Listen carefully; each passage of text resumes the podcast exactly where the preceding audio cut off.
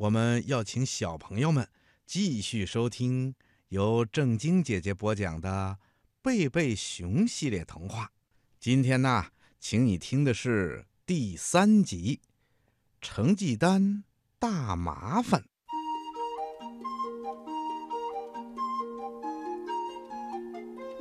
这天是熊王国学校发放成绩单的日子。当小熊哥哥班上的同学吃过午饭回到教室的时候，每个人的桌子上都放着一个大信封。大多数同学都立刻坐下来，从信封里拿出成绩单看了起来。除了小熊哥哥，他只是坐在那儿盯着信封发呆。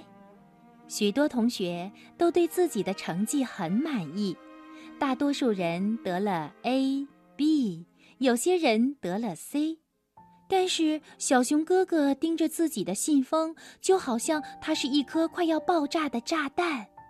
他拿起信封，慢慢的、慢慢的把成绩单从信封里一点一点的抽出来。作文 D，数学 D。历史 D，自然 D，哦，几乎全军覆没。小熊哥哥每科的成绩都很糟糕，除了体育 A。如果鲍勃老师会给谁的体育课打 A 的话，那一定是给小熊哥哥了，因为除了是足球队队长和明星守门员之外。小熊哥哥还是跑得最快的，棒球打得最好的，而且做起体操来灵活得像只猴子。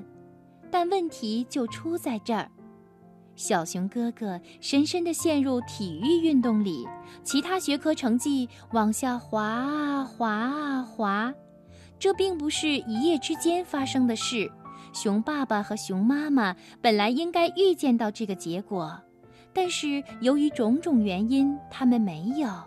现在，小熊哥哥深深地陷入了这碗浑水里，那么深，眼看着就要没到眼睛了。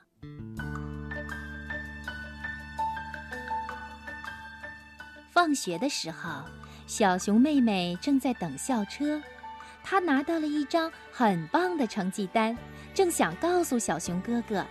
哥哥，哥哥，你猜怎么着？他大声地喊道：“我得了三个 A 和两个 B，这是我最好的成绩了。我从来没……”但是他没有把话说完，便停了下来。小熊哥哥脸上的表情告诉他，哥哥的成绩很糟糕。他的眼神直愣愣的，走起路来像个机器人。他们上了校车。小熊妹妹最好的朋友栗子故意问：“你这个呆呆的朋友是谁呀？”小熊妹妹心不在焉地说：“拿了个烂成绩单。”小熊哥哥坐在过道边上，两眼直勾勾地盯着前面，就这样一路到家。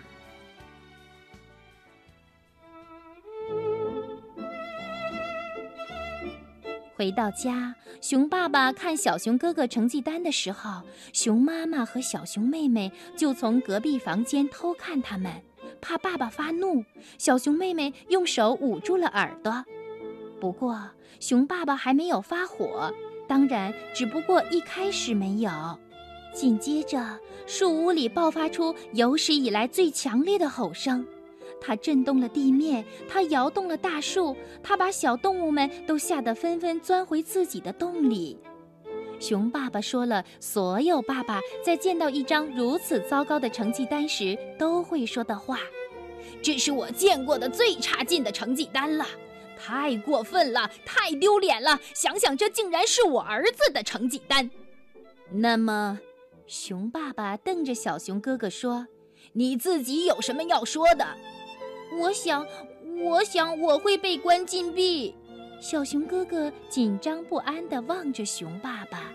就这样，熊爸爸咆哮着说：“禁闭，禁闭，禁闭！你别想再看电视，别想再玩电子游戏，别想再看电影，别想再玩滑板，别想再滑旱冰，别想再踢足球，别想再做运动。还有……”熊妈妈看到小熊哥哥的眼睛里有了泪花。嘴唇开始颤抖，就走了过去。熊妈妈说：“你大喊大叫够了吧？”他转身对小熊哥哥说：“但是你爸爸是对的，宝贝儿，在你把成绩提高之前，你就别想出门了。但那要花好久的时间啊！”小熊哥哥说：“我好像永远不能出门了。”就这样，没有什么好商量的。”熊爸爸坚决地说。熊妈妈看着小熊哥哥慢慢爬上了楼梯，回到自己的房间。他知道，小熊哥哥的房间里到处都是那些不允许他在成绩提高之前玩的东西：滑板、旱冰鞋、足球、棒球和棒球手套，还有游戏机，墙上贴着的运动明星海报。小熊哥哥。没有在自己的房间里待多久，就又下楼了。妈妈并不觉得惊讶，他几乎能看到他头上顶着一片乌云，从一个房间晃到另一个房间，就像丢了魂儿一样。小熊哥哥注意到，熊爸爸刚想打开电视，熊妈妈就盯着他的眼睛，摇头暗示说不。那天的晚饭很沉闷。看上去就像一家人都被关了禁闭一样。熊妈妈和小熊妹妹很快将桌子收拾干净，好让小熊哥哥写作业。嘿，你看，熊爸爸扫了一眼报纸，对熊妈妈说：“现在正在上映的片子不错，不如我们去一次。”但是熊爸爸并没有说完。因为熊妈妈皱着眉头，摇了摇头，暗示说：“不，他们怎么可能留小熊哥哥一个人在家和分数、百分数纠缠不休，而自己去看电影呢？”第二天，小熊哥哥被关禁闭的消息很快就传开了。听到这个消息，格瑞兹梅尔教练很失望。球队马上就要参加几场重要的比赛。他们要是没有了明星守门员，就少了几分获胜的把握。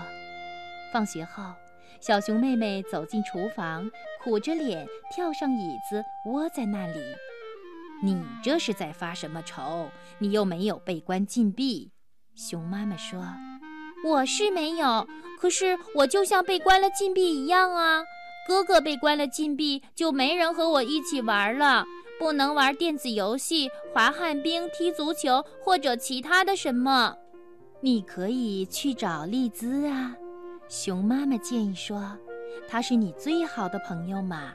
也许吧，可是她的旱冰滑得不好，她妈妈也不让她玩游戏机，足球就更不用提了。那天晚上，熊妈妈把熊爸爸拉到一边，亲爱的，她说。我跟你一样对小熊哥哥的成绩感到失望，但是在这个问题上，我们也应该承担一部分责任。我们也有责任。是啊，作为家长，不是只在足球比赛上为他欢呼就可以了。我们应该早点想到要检查他的作业。嗯，那我们现在应该怎么做呢？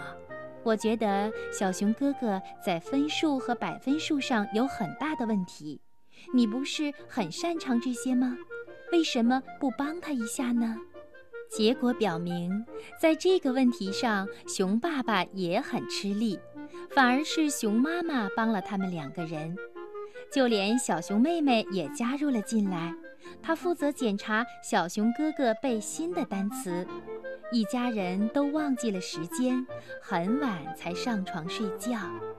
第二天晚上，除了往常的家庭作业，小熊哥哥还要做一个太阳系的模型。幸好熊妈妈有足够多的蔬菜水果来帮助小熊哥哥完成这个任务，就像前一天晚上一样，全家人都参与了进来。第二天，小熊哥哥放学回家的时候，熊爸爸感觉有点招架不住了。因为小熊哥哥在分数和百分数测验上拿了个 B，太阳系模型呢得了个 A，当然这也有他们的一份功劳。瞧吧，熊爸爸说：“每个人都建议我对你放松点儿，你的妹妹，你的朋友，我甚至接到了你们教练的电话。我也确实想这么做，可是你必须保证把所有学科的成绩都提上来，并且不再落后。”我保证，我永远也不想再得到一张那么糟糕的成绩单了。好，这样我就放心了。我也不想再经历一次关禁闭了。我也是，小熊妹妹说。我也是，熊妈妈说。我也是，小熊哥哥咧着嘴笑着说。